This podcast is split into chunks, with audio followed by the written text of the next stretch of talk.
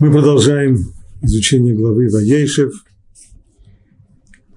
Тема наша продажи Юсефа – это тема достаточно серьезная и сложная, поэтому мы двигаемся здесь очень-очень медленно, стих за стихом, слово за словом. Отрывок, который будем изучать сегодня, начинается такими словами. Когда Юсеф э, отправляется к своим братьям. Отец посылает его для того, чтобы проведать братьев, проведать, как там дела, как состояние э, овец. Юсеф отправляется, хотя понимает, что это может быть для него довольно опасное путешествие, но все-таки он отправляется. И вот он подходит к братьям. Написано так. И пошел Йосеф за своими братьями и нашел их в Дотане. Первоначально он отправился в Шхем, но потом выяснилось, что братья тем временем ушли из Шхема в Дотан, и Йосеф отправился вслед за ними в Дотан. И увидели они его издали. И прежде чем он приблизился к ним, они замыслили убить его. И сказали друг другу, вот сновидец подходит, а вот теперь пойдем и убьем его, и бросим его в одну из ям, и скажем, хищный зверь сожрал его, и увидим, что будет с его с нами. Братья приходят к такому решению, решению очень непростому, ни больше, ни меньше. Они хотят убить Иосифа. И на прошлом уроке мы говорили довольно подробно о том, как они пришли к такому решению.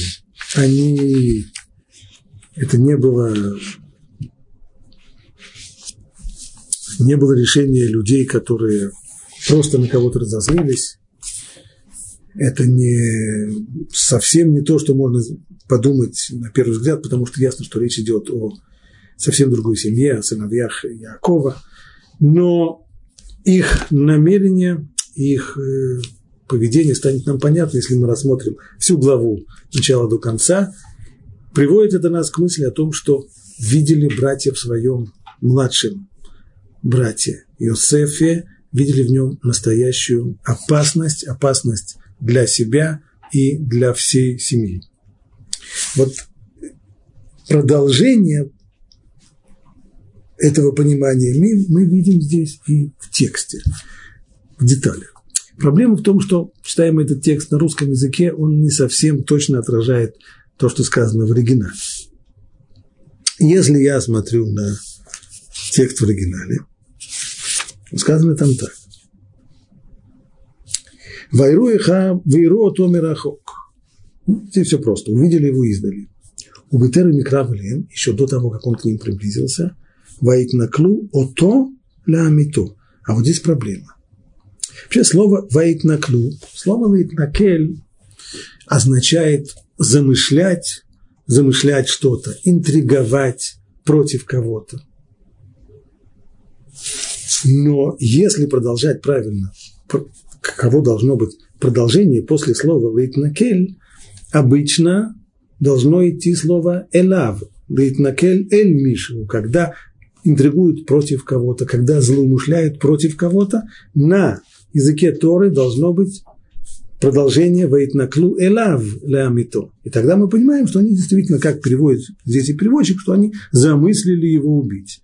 Но не так написано в оригинале. «Ваитнаклу ото леамито», если я буду это переводить буквально, то получится «и замыслили они «Ваитнаклю», то есть они замыслили, «ото» – это его. По отношению к нему – как это понять, как это перевести. Как правильно это понимать? Посмотрим прежде всего Раши. Говорит Раши, то, что написано здесь, замыслили против него, имеется в виду, что они исполнились, переполнились злыми умыслами и хитростью, а то, что написано в Эйтнаклу, Элав, следует понимать так, что это э, Понятно, что замыслили против него. Это пшат, это то, что имеется в виду. Но словами буквально написано не так, а словами написано вместо «элав» «ото», а следует понимать, что касается до него, то есть по отношению к нему. Значит, они преисполнились злыми умыслами по отношению к нему. А в чем эти были умыслы злые? Элав леамито. Для того, чтобы его убить. Так объясняет Раши. Понятно, что и после объяснения Раши стих еще остается достаточно-достаточно скрипящим. Скрипит и очень серьезно. Есть другое объяснение этого стиха. Очень любопытное. Это объяснение Рабио Вадисфо.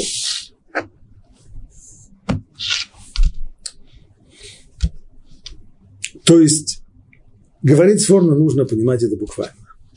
Не то, что они замыслили против него, они замыслили его. Что это значит? Злые умыслы – это не были их злые умыслы, интриги, как бы избавиться от него, и как бы его сбыть с рук, и как бы его, как бы его убить. Нет. Его самого они посчитали полного злыми умыслами против них. Ведь говорили мы уже об этом. Братья ушли из дома в Шхем. Написано «пасти овец».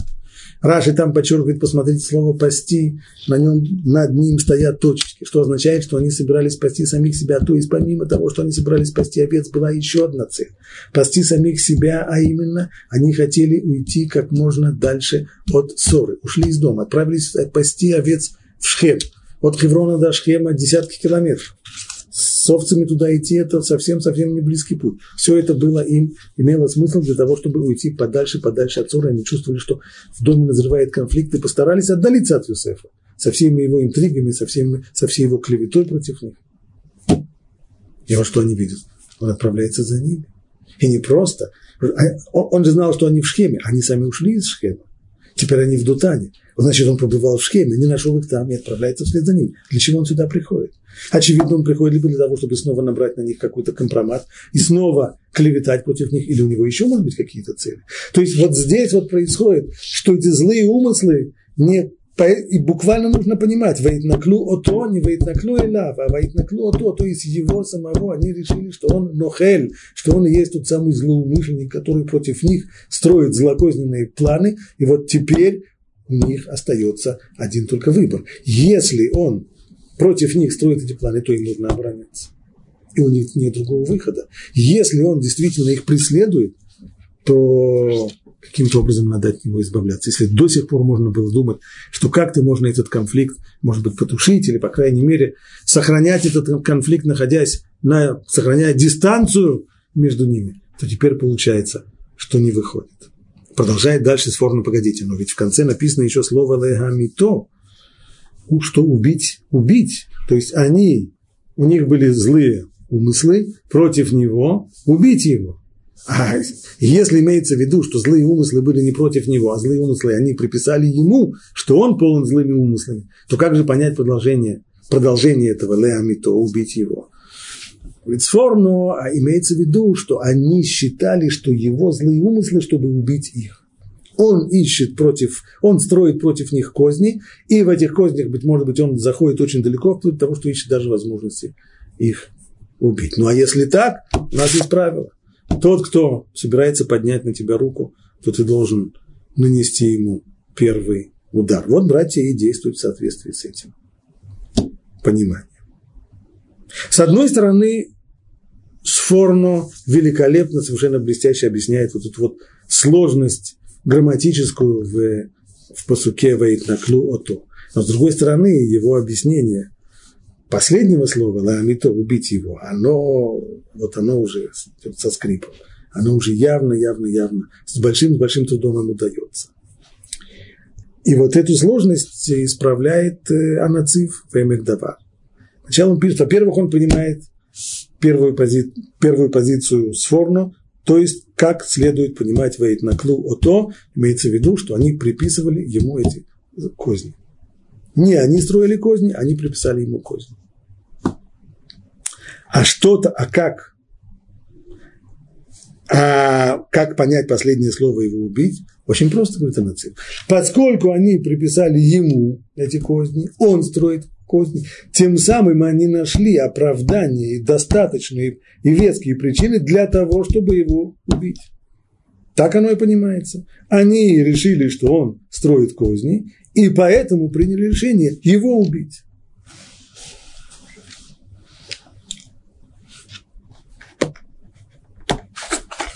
Снова я обращаюсь к тексту.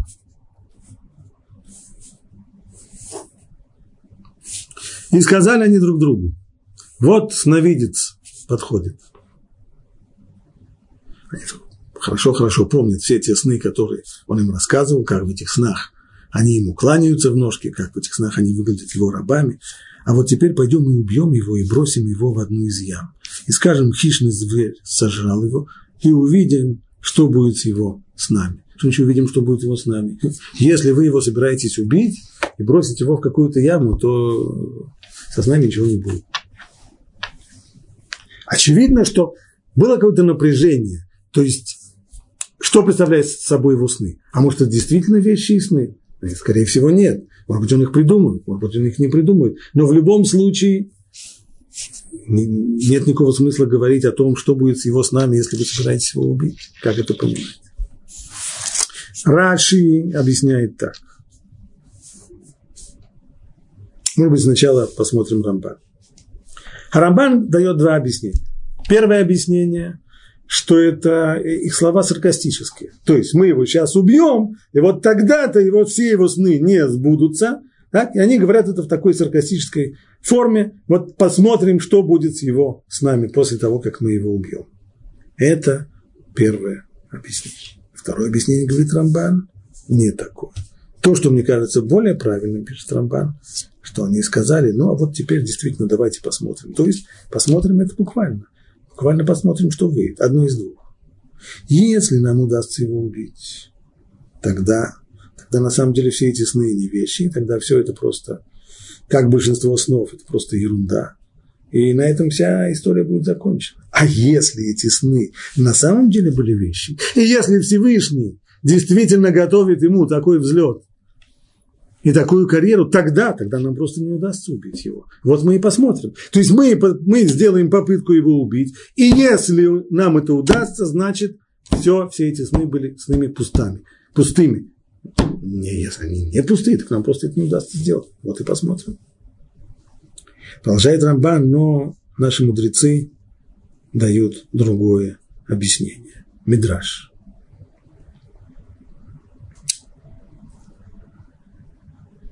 То есть, если объяснение Рамбана – это пшат, в особенности первое объяснение, что это саркастический такой вопрос, посмотрим, что будет, то драш здесь совсем другой, и его приводит Раши. Раши приводит этот мидраш полностью. Сказал Рабицкок, этот стих требует истолкования Мидраша. То есть только, только по пшату довольно трудно его объяснить. Необходимо привнести здесь и Мидраш. То было сказано голосом свыше. Батколь. Глаз выше. То есть, братья сказали, мы убьем его. А Писание завершает стих словами, которые Всевышний говорит, которые голос выше говорит. Ну что же, пойдем что, посмотрим, что выйдет из его снов. Посмотрим, говорит Всевышний, чье слово сбудется, ваше или мое. Вы говорите, убьем его. А я говорю, у меня совершенно другие планы. Вот и посмотрим, чье слово сбудется. И, конечно же, невозможно, продолжает Раши, чтобы они сказали, увидим, что выйдет его из снов. Ведь с убийством все сны лишается полного смысла. Понятно, если собирается убить, так э, никакой из снов не, не сбудется. Итак, кушья остается та же самая. Очень трудно приписать братьям вот эти последние слова, посмотрим, что будет с его с нами, нечего смотреть, собираетесь его убить, ничего не случится. Был у нас комментарий Рамбана, даже два комментария Рамбана, либо это саркастическое саркастический смех, либо это действительно любопытство. Посмотрим, а может быть действительно удастся нам его убить. Значит, сны ерунда, не удастся. Значит, сны были верные вещи. И Мидраш, который говорит, отвечая на ту же самую кушию, что здесь есть этот позук, нужно разорвать. В нем есть фраза, сказанная, в нем есть фраза, сказанная братьями, убьем его, а продолжение – это уже глаз свыше. Посмотрим, чья возьмет, вы говорите, убьем его, а я говорю, нет. Его Всевышний, Всевышний при помощи этих снов поведал, что будущее, которое ожидает Юсефа, совсем другое. А Наци Веймек Давар объясняет нам, как правильно понимать эти мидраши. Если понимать его буквально, то получилось так. Получается так. Братья сказали, пойдемте и убьем его. На этом они поставили точку и замолчали. А глаз свыше сказал, э, ну, это уже мы посмотрим, чья возьмет.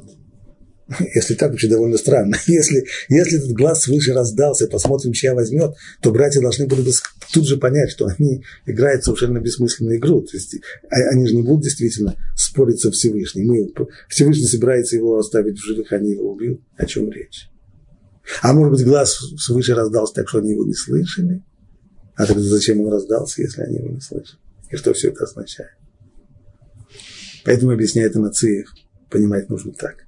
Конечно же, Мидраж не противоречит Пшату. Как бы Пшат всю эту фразу целиком сказали братья. Пойдемте, убьем его, бросим его в яму и посмотрим, что будет с его снами. Но только человек иногда, когда говорит, он говорит те вещи, у него бывает, что у нас иногда вылетают, слетают с наших уст слова, которые мы сами не понимаем, как они так слетели с уст. Неожиданно, неожиданно высказанные слова. Потом, через много лет, мы вдруг понимаем, что слова, которые мы совершенно неожиданно для самих себя сказали, они это оказались чуть даже не вещами, они, они, они сбываются, они реализуются. Это не случайно говорит о Мудрецы говорят, что уста человека, его руки и ноги, они, конечно, в его распоряжении. То есть Всевышний дал нам свободу выбора, мы сами распоряжаемся своими руками. Я могу своими руками делать то, что я считаю нужным. Своими ногами я могу идти туда, куда я считаю нужным пойти. Своими устами я говорю то, что я думаю, то, что я считаю необходимым, важным, правильным сказать. Это да. Но бывают случаи, когда Всевышний отнимает у нас наши руки, наши ноги, и наши уста. И тогда мы идем нашими ногами туда, куда Всевышний хочет, чтобы мы пришли. Как сказали мудрецы, ноги человека, они его гаранты. Гарант, как гарант при суде. Если сам человек не выплачивает банку свою суду, то тогда банк обращается к гарантам с просьбой выплатить то, что должник, то, что кредитор, э, то, что должник не, не, не дает кредитору, не возвращает кредитору. Так и здесь. Если человек куда-то не хочет идти, а Всевышнему нужно, чтобы он туда пошел, то его ноги сами приведут. Человек сам не будет знать, как он сюда попал. Ноги его привели сюда. То же самое с устами человека. А именно, человек иногда вдруг кляпнет что-нибудь такое, он сам не понимает, почему он только это сказал. А на самом деле его устами говорит здесь глаз свыше. Это человек сказал, верно. Это были его слова, они слетели у него с уст. Он не очень понимал, зачем он это сказал, для чего он сказал. Но так уж получилось. Ну, сказал, сказал, бывает, ляпнем что-нибудь. А на самом деле это глаз свыше говорил твоими устами. Это то, что было здесь. Братья сказали всю эту фразу. Убьем его, бросим в яму, посмотрим, что будет с его, с нами. Да, но вот эти последние слова, это Всевышний сказал их устами. Ну, действительно, посмотрим. Посмотрим, чья возьмет. Либо так, как вы говорите, либо я так, я говорю. Это мы уже увидим дальше. Это очень типичный пример, который Анитин дает правильного, не поверхностного, а правильного и глубокого понимания слов мудрецов, мидрашей и тому подобное. Можем двигаться дальше. Да, вполне. Дальше Тора говорит, и услышал Реувен. То есть вот все эти планы убить и бросить в яму услышал Рувен и избавил его от рук их, сказав, не лишим его жизни, не будем проливать кровь. И сказал им Рувен, не проливайте крови, бросьте его в эту яму, которая в пустыне, но руки не налагайте на него, чтобы избавить его от рук их, чтобы возвратить его к его отцу. То есть, Чего хотел Рувен? На первый взгляд, когда мы читаем первые фразы,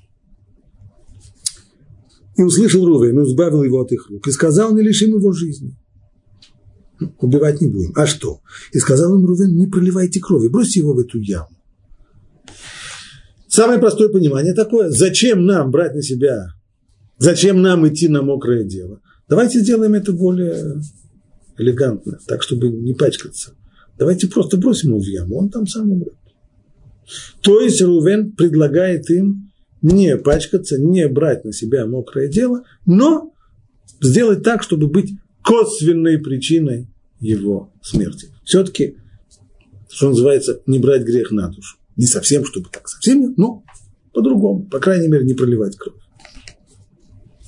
Но сразу вслед за этим написано.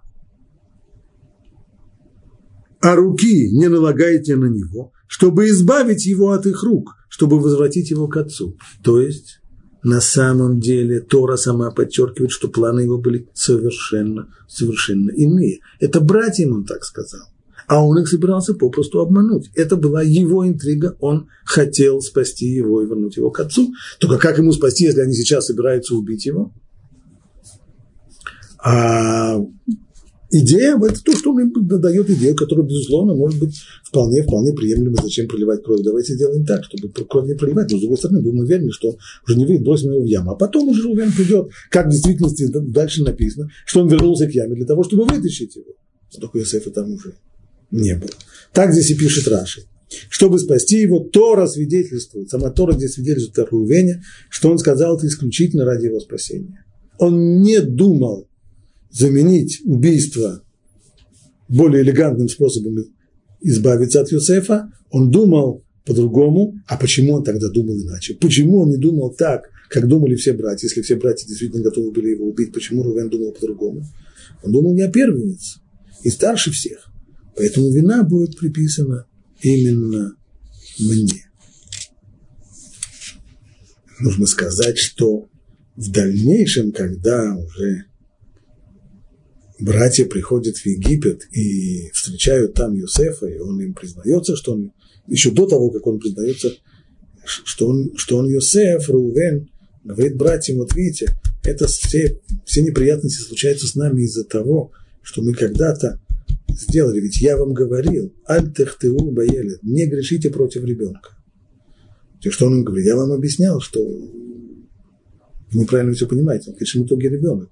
И он не заслуживает смерти, потому что ну, все, что он делает, не потому, что он такой злокозненный тип, он просто по глупости, по молодости это делает ребенок. Вот интересно. А здесь это отсутствует. Здесь все, что он им говорит – так как и Тора, и по тексту Торы я здесь не вижу ничего подобного. Все что, он, все, что Тора здесь приводит от его имени, это то, что он предложил вместо того, чтобы проливать, пролить кровь, не делать этого, а бросить его в яму. Да и Раши здесь говорит, что все то, что он думал, то, что он думал, что поскольку он маленький, так э, следует его простить, это просто он, он, он ребенок. А то, что я первенец, я старше всех, поэтому вина будет приписана именно мне, а не младшим братьям. Остается нам сказать, что такова природа Торы. То есть Тора, как говорят мудрецы, слова Торы, они бедны в другом месте и, богаты в другом. Вот здесь Тора рассказывает лаконично, только его последнюю фразу, очевидно, он говорил куда больше. Очевидно, он сначала пытался убедить братьев, что не следует принимать вещи так, как они принимают. И не настолько все это серьезно, как они видят. И не такой он злокозненный тип. И на самом деле это просто ребячество. И на самом деле все он это делает от, от того, что не, и только после того, как это не было воспринято, и он понял, что братья не воспринимают то, что он говорит, тогда он предложил другое. Знаете что? Даже, ну, даже, если вы, даже если вы правы, может быть, но, по крайней мере, зачем проливать кровь, зачем брать грех на душу? Давайте сделаем по-другому. Бросим его в яму, а мысль его при этом была его спасти. Читаем дальше. И было – когда Йосеф подошел к братьям, они сняли с него рубаху, его цветную рубаху, которая была на нем. Та самая цветная рубаха, которая привела в свое время к первому всплеску зависти. И взяли его и швырнули в яму, а яма была пуста, воды в ней не было. Очевидно, это тавтология. Яма была пуста, спрашивает Талмуд в трактате Шаббат. Если яма была пуста, понятно, что в пустой яме нет воды. Для чего тогда подчеркивается, что воды там нет? Очевидно, что она была пуста. Если Тора здесь после того, как она говорит в общем, что воды там не было, она подчеркивает, а чего там еще, что это значит? Была она пуста, это общее утверждение, а потом воды там не было. Отсюда вывод почти однозначный. Значит, воды-то там не было. Но какие-то другие вещи там вполне, вполне, могли быть. И то, что сказано выше, что она была пуста, Тора тут же уточняет. Не думаю, что она была совсем-совсем уже пуста. Воды не было, это да. От воды она была пуста но не от других вещей. Какие такие еще другие там вещи могли быть? Что там был? Клад или еще что-нибудь? Раши приводит объяснение наших мудрецов из Талмуда и пишет так. Из, разве из сказанного, а яма пустая, я не знаю, что воды в ней нет? Что же тогда означает нет в ней воды? Воды-то в ней нет. А вот змеи и скорпионы в ней есть. Э, на первый взгляд, два объяснения Раши противоречат друг другу. Выше Раши нам объясняет, что сама Тора подчеркивает, что план Реувена был в том, чтобы его спасти. Реувен не предложил заменить кровопролитие на, стерильное, на стерильный способ убрать Йосефа, не проливая крови, а Рувен хотел его спасти. Поэтому и предложил им, давайте сбросим его в яму. Но если сбросить его в яму, в которой в этой яме воды, то там нету. Но змеи и скорпионы там есть то ведь нет возможности, уже не будет возможности его, его вернуть домой. Есть известная Аллаха, если человек, скажем, э, змея еще ладно, змея, если особо на нее не, на нее не наступать и не делать угрожающих движений, может быть, она и не тронет. Но скорпион, наши мудрецы говорят, что если кто-то видел, как какой-то человек скатился в яму, в которой был скорпион, то он может, даже если он его печального конца не видел, он может свидетельствовать в Бейдине, в суде, что этот человек мертв, и тем самым разрешить его жену, разрешить, определить его жену как вдову, разрешить ей выходить замуж. Скорпион – это вещь смертельная. Так как же так? Как же может быть, что, что за идея? Что за идея спасти его, таким образом, не проливая крови, а бросая его в яму, в которой есть змеи и скорпион?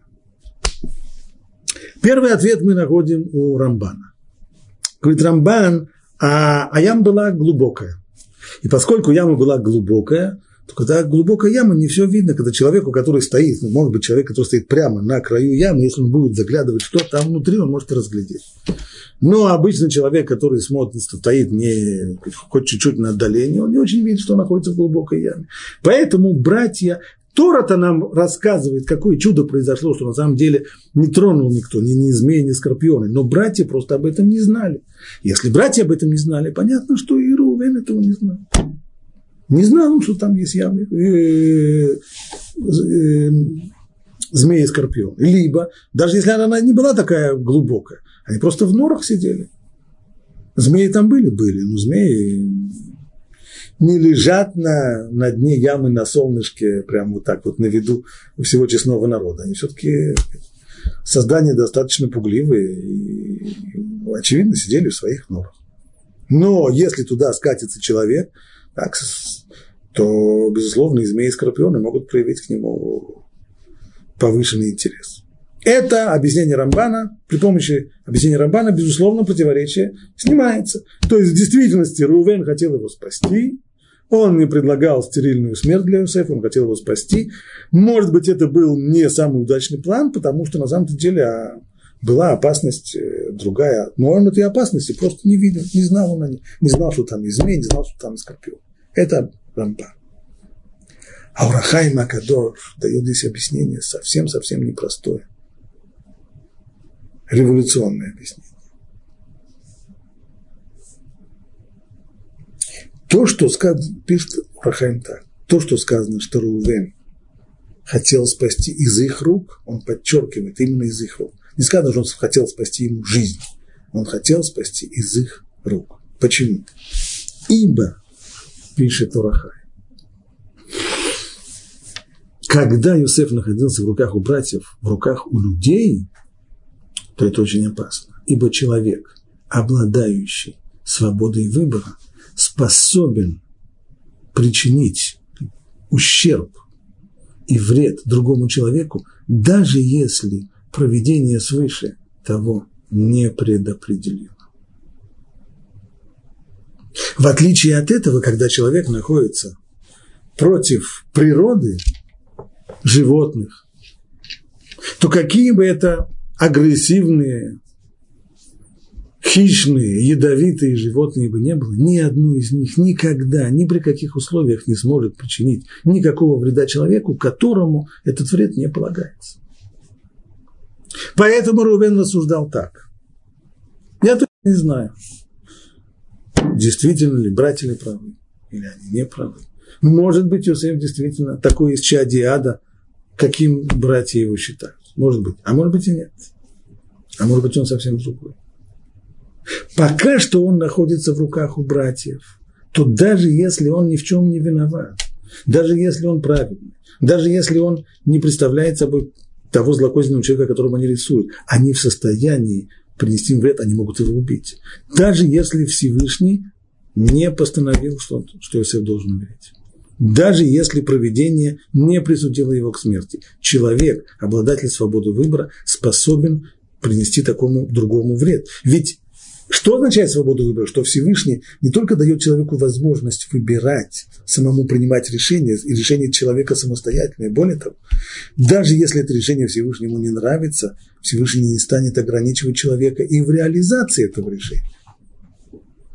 Точно так же, как Всевышний не создал людей роботами, так же он и создал их помещенными в клетку, так что они могут делать только те, те, те поступки, которые, которые Всевышнему нравится. А как только человек соберется сделать что-нибудь против его воли, тут же его одолеет какой-нибудь паралич или еще что-то. Нет, Всевышний не вмешивается не только в решение людей, но и в их поступки. Соответственно, если человек замыслил сделать, причинить кому-то зло, хотя по общим понятиям и по планам проведения тому человеку не полагается это зло, он не заслужил его, но человек – обладатель свободы выбора может ему это зло причинить. А природа никогда нет. Ни камень с горы такого человека не, не, не скатится, ни змея его не укусит. Он может сидеть рядом со скорпионом, если Всевышний не присудил его смерти, тысячи миллионов скорпионов будут ходить рядом с его ногами, никто его не тронет. Потому что вся природа, она подчиняется, безусловно, персту свыше, ашгаха, проведение свыше определяет полностью все действие природы, но ашгаха, проведение не вмешивается в человеческие поступки. В этом-то и был план Рувена. Спасти Йосефа из рук, из рук людей, обладателей свободы выбора, и передать его природе. Более того, пишет Зарахай, в этом был в какой-то степени и ответ на слова братьев выше и посмотрим, что будет с его снами. Как объяснил нам Рамбан, мы посмотрим. Если нам удастся его убить, значит, тем самым окажется, что мы правы. То есть все его сны не были вещами. А если сны его были вещами, нам не удастся его убить. Не-не-не, говорит Урахай, ничего подобного. Даже если сны его были вещами, и на самом деле он абсолютно прав, но все равно в руках людей, у обладателей свободы выбора, он находится в опасности. Они смогут его убить, даже если он ни в чем не был виноват, и сны его были истинные и вечные. И тем самым то, что они смогут причинить ему вред, то, что они смогут его убить, никоим образом не докажет, что сны его не были вещами. Может быть, сны вещами, они просто как обладатели свободы выбора могут принести, причинить ему ему ущерб и вред, и даже убить его. Так пишет Урахайм Акадуш. Это общепринятое мнение? Конечно, нет. Во многих книгах говорится прям противоположное. В особенности известно то, что писал Агро. Гаон, Вилинский Гаон писал так, что ни один человек, какой бы он ни был обладатель свободы выбора, никогда не сможет причинить другому то, что свыше не предопределено другому человеку получить. Если кто-то меня облаял, это значит сверху постановили, что мне давно, не может быть недавно, но пора, пора бы, чтобы кто-то меня облаял. Если кто-то помял бампер моей машины, значит, это тоже свыше, свыше было уже предопределено. А есть ли какая-нибудь разница тогда между той опасностью, которую представляет человеку другой человек, и опасностью, которую представляет природа, человек против змеи? Разница очень небольшая, говорит Велицкий Гаон, а именно, когда приговор проведения приводит в исполнение природа, через змеи, через скорпионов, через неважно через кого, то тогда все предопределено до мельчайших подробностей, вплоть до камня, о который человек споткнется. И если человеку свыше постановили, что пора ему разбить лоб или пора ему порвать штаны, и для этого он должен споткнуться и упасть, порвать штаны и разбить лоб, то запланировано все, включая камень, на который он споткнется. Включая камень. Но если это должно произойти через человека, вот здесь вот, а какой камень он споткнется, то есть кто будет тем человеком, вот это не предопределено. Как там Аннушка уже разлила масло. Если это масло должно прийти, если это через масло, просто так, то известно, какое масло. Но если его должен пролить человек – то вот здесь вот все открыто. Что значит открыто? Открыто то, кто будет тем человеком, который окажется здесь, приводящим в исполнение решения проведения свыше. Предположим, как мы сказали, если человеку, если человеку не, по мнению Вилинского Гаона, так как он объясняет, если ему не предначертано свыше, если Ашгаха не предначертала ему э, получить ранение, сейчас он выходит, может быть, даже выходит он на улицу, мимо ездят машины на высокой скорости, если этому человеку не положено получить сейчас ранение, то машина его не тронет. Но если ему, да, полагается сейчас какой-нибудь серьезный удар, тогда, тогда машина его заденет. Что остается открытым? Какая машина? Кто будет сидеть за ее рулем? Вот этот вопрос открытый. Кто будет здесь исполнителем? Это открыто. Но в тот момент, когда кто-нибудь будет ехать с большой, будет двигаться с большой скоростью, и его машина ударит человека, он тем самым выполнит постановление проведения иначе быть не может. Это мнение Вилинского Гаона прямо противоположное тому, что пишет Орахайма Кадош. Спор очевидный существует. Конечно же, есть книги, которые пытаются доказать, что никакого спора нет, и Урахайм никогда не говорил того, что здесь написано, его понимать нужно не так, это не... Ну, из, из песни слова не выкинешь. Написано достаточно черным, черным по белому. Поэтому со всей большевистской откровенностью нужно признаться, что спор есть. И так спор состоит вот в чем. Серьезный мировоззренческий спор. Может ли человек, обладатель свободного выбора, может ли такой человек причинить зло другому, если оно не предначертано ему свыше. По мнению Рахаем, да, по мнению Велинского Гаона и многих других нет. Кстати, известный очень приводит в связи с этим спором известные слова царя Давида, когда Всевышний через пророка сообщил Давиду, что он должен понести наказание, то ему, было дана, ему была дана возможность выбрать себе наказание. Либо либо наказание тем, в том, что враги будут его побеждать и преследовать, либо наказание болезнями, эпидемией, которая разразится в, в еврейском народе. И тогда Давид сказал эти известные слова. Эплана биядашем кирабим рахама. Лучше мне попасть в руки Всевышнего, ибо велика его милость, чем попасть но в руки человека только бы мне не попасть. Почему? По Рахайму все очень просто. Если ты попал в руки человека, даже если тебе не полагается, может быть, то человек может причинить тебе зло, которое тебе не предначертано. Поэтому уж лучше попасть в руки, лучше иметь дело с бациллами, с, с бактериями, с, с гриппами, с, с вирусами и так далее, чем иметь дело с людьми. Что касается вирусов, ни один вирус не повредит человеку, если свыше ему это не предопределено. Но человек может предупредить. Это мнение Урахаима. Нужно сказать, что есть еще один комментарий, который отвечает на наш заданный выше вопрос, не запутываясь в, этой сложной, в этом сложном мировоззренческом споре. Так я только напомню, еще раз был вопрос. Вопрос был, что за идея была Рувена, как он хотел спасти Иосифа тем, что он предложил не проливать его кровь, а бросить его в яму, если в этой яме, как подчеркивают мудрецы, там были и скорпионы, и, и змеи.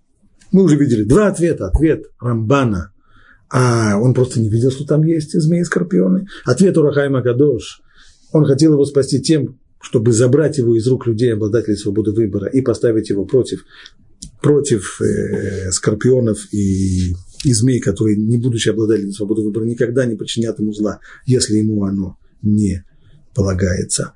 А Меши Хохман говорит по-другому. Он приводит действительно, что еще в Зоре обсуждается этот вопрос, в чем была идея, идея Рувена. И в конечном итоге объясняет так.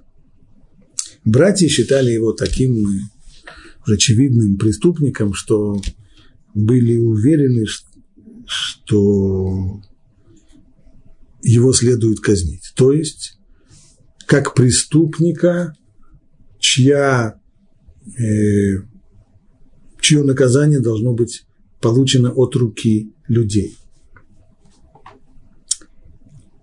А в этом-то он был, не был уверен. Соответственно, что он хотел сделать? Он предложил бросить его в яму. А в яме, если будет наказание, то наказание будет от рук, не от рук людей, а будет оно свыше, когда природа, как орудие в руках Всевышнего, когда природа будет здесь действовать. А вот здесь есть правило.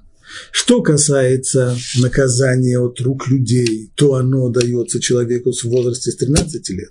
Что касается наказания от рук Всевышнего свыше, с неба, что называется, то оно только с 20-летнего возраста. А Иосиф как раз был в возрасте, когда он был старше 13, но младше 20, ему было 17 лет. Поэтому он и предложил бросить его в яму. И тогда, поскольку он еще с точки зрения высшего суда еще несовершеннолетний, не несет ответственность за свои поступки, то он был уверен, что таким образом он, можно быть уверенным, что ни змеи, ни э, скорпионы его не тронут. Вопрос был задан, как вместе посмотрим, что будет всего с нами, в том, что яма была пустая и не было в ней воды, говорит тоже Бог. Э, еще раз, если я правильно понимаю этот вопрос, а, как говорит вместе и Бог. Но это мы уже объяснили, что он говорит в этом месте и Бог. Посмотрим, что будет его с нами, как это объяснил Анацив, объяснил это как понимать эти слова Раши, что, безусловно, вся фраза была сказана э, братьям Юсефа от первого до последнего слова. Бросим его, убьем его, бросим его в яму и посмотрим, что будут его сны. Только уже последние слова в этом, это уже были те слова, которые иногда слетают, как часто бывает, которые слетают у человека с уст, но здесь устами людей говорит сам Всевышний. Подобно тому, как многие человека иногда приводят его туда, куда он должен прийти, хотя ему, может быть, прийти туда не хотелось.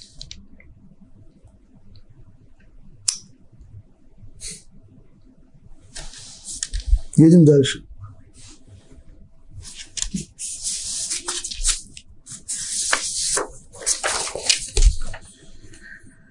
И сели они есть хлеб, и подняли глаза, и увидели. Вот караван ишмаильтян приближается с Гильада с верблюдами, груженными пряностями, бальзамом и ладаном. Они шли, чтобы отвезти все это в Египет.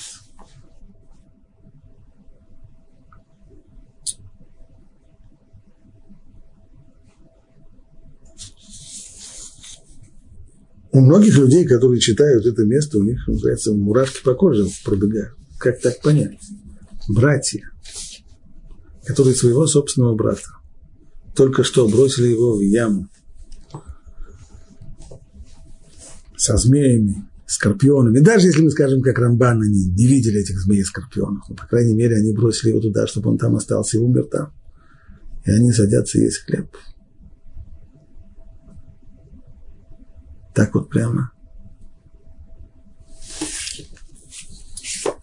Сфорно, следуя уже той линии, которую он, э, которую он придерживается с самого начала этой главы, говорит нам, конечно, человека, который сделал что-то, человек, который ощущает и понимает, что он сделал что-то неправильное.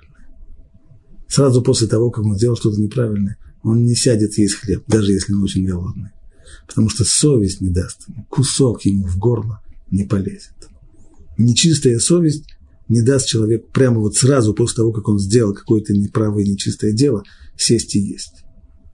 Если, нет, может быть, потом, конечно, через много часов, через день на завтра, все будет нормально. Но сразу по завершении нечистого дела человек чувствует себя настолько, настолько некомфортно, что кусок ему в голову не лезет.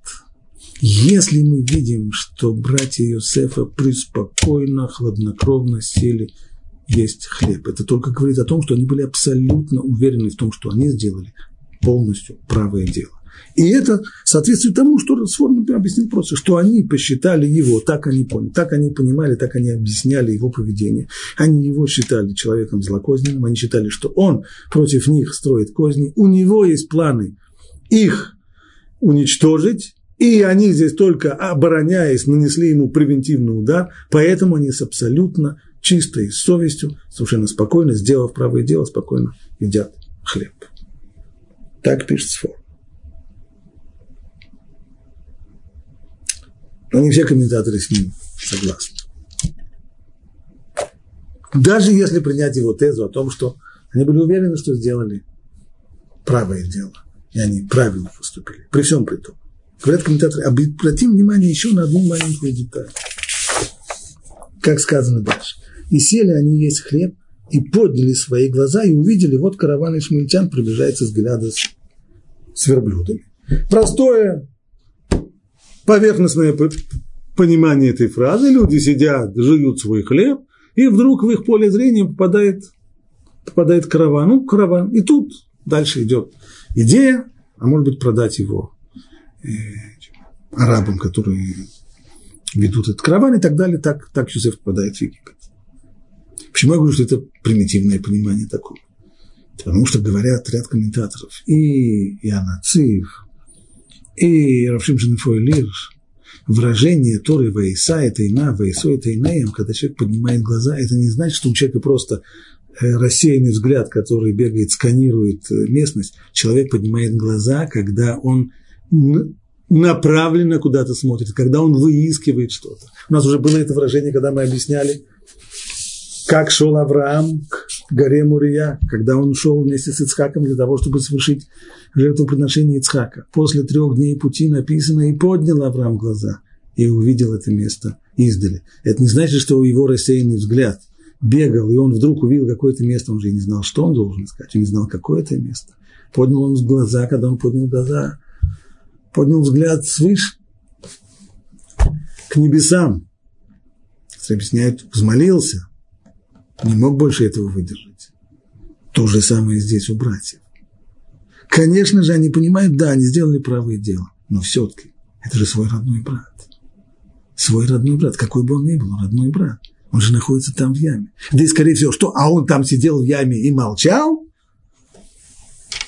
Ты или он там читал про себя? Конечно, нет. Естественно, что мог делать ребенок в такой ситуации? Плакать и просить, чтобы его, чтобы его выпустили оттуда, чтобы его просили. Ну, можно было спокойно усидеть в такой обстановке. Конечно же, они не, сидели около самой ямы.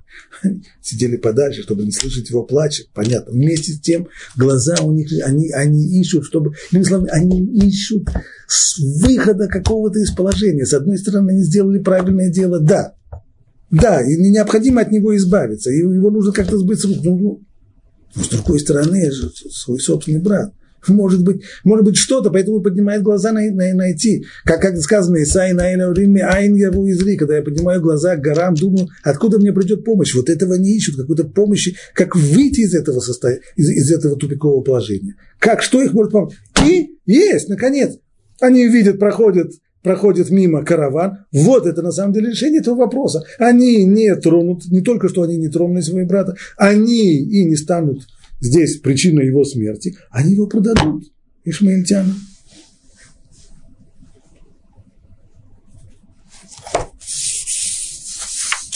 Что продолжение? И сказал Иуда своим братьям. Это идея не всех.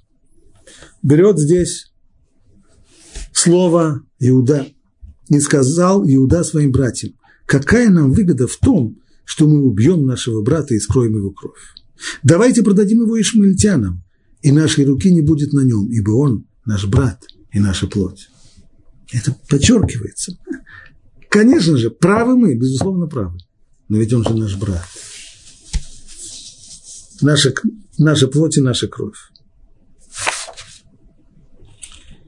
При всем при том, то, что мешает здесь, это слово, какая нам выгода.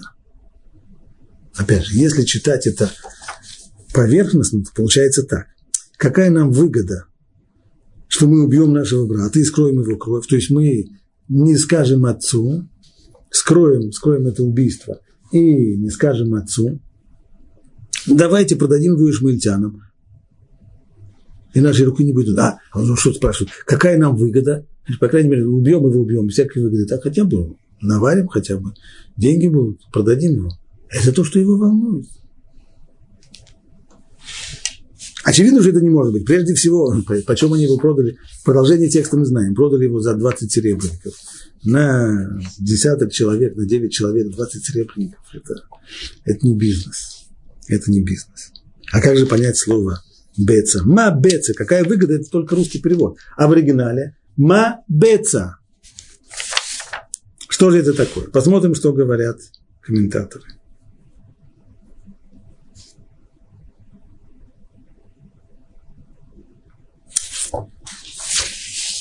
А Рамбан говорит так. Какой смысл, какая нам будет выгода из того, что мы приняли, того, что мы приняли предложение, предложение Рувена? Что он нам предложил? Вы не проливаете крови, а бросьте его в яму. Ну, в яму-то он, ну, он же в яме тоже помрет.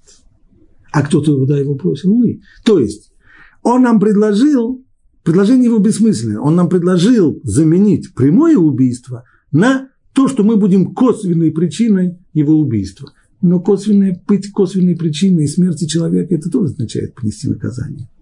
Поэтому как, какой здесь смысл?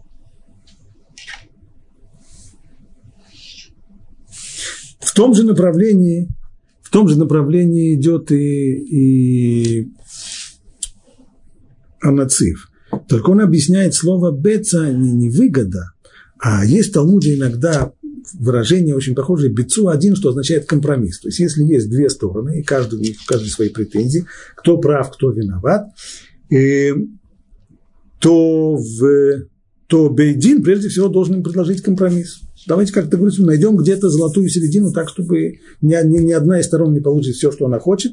Но если только они не соглашаются, тогда нужно, тогда нужно уже судиться. Так вот здесь это то, что сказал Иуда.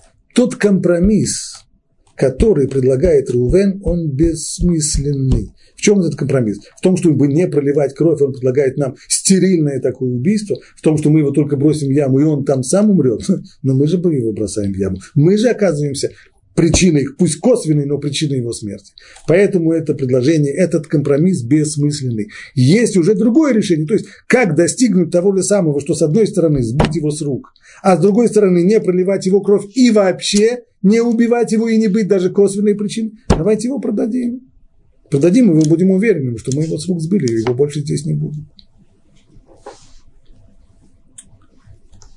Тот, кто идет э, в несколько ином направлении здесь, это сформа.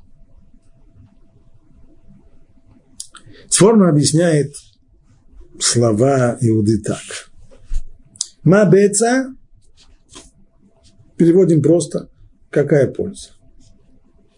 Значит, какая польза?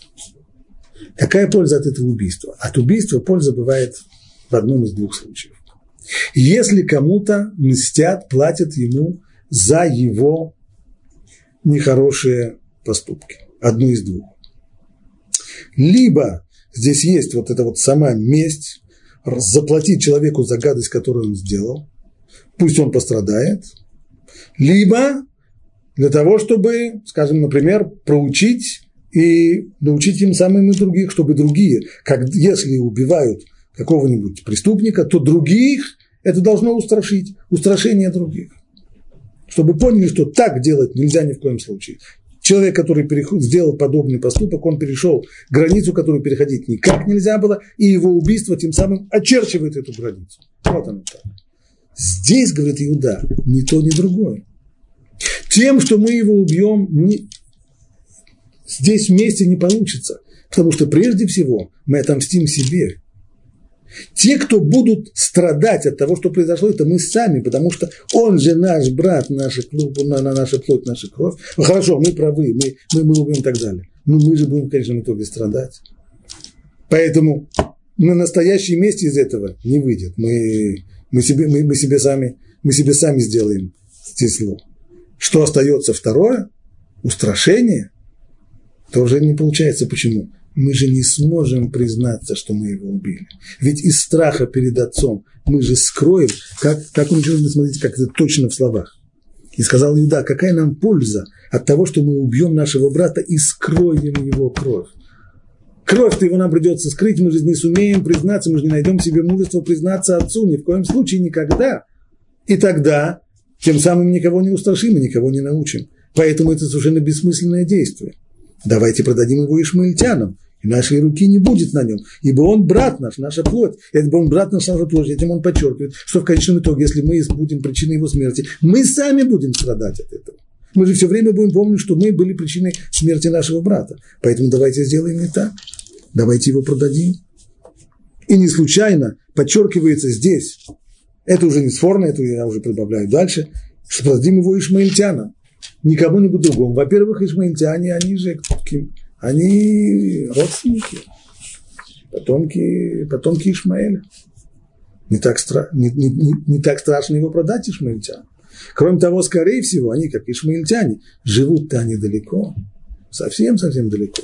Поэтому мы его продадим сейчас, они его увезут с собой куда-нибудь туда, в Саудовскую Аравию, подальше, подальше, подальше. И тем самым мы достигнем. С одной стороны, нам будет за него не страшно, потому что они со своим дальним родственником наверняка будут хорошо обходиться. Это не, не какие-нибудь дикие черные люди, э, свои все-таки родственники. И с другой стороны, они его увезут далеко-далеко. Тем самым мы цель свою полностью, полностью достигнем никак не и, и, и руки на него не будем поднимать. Пробавляет Тора.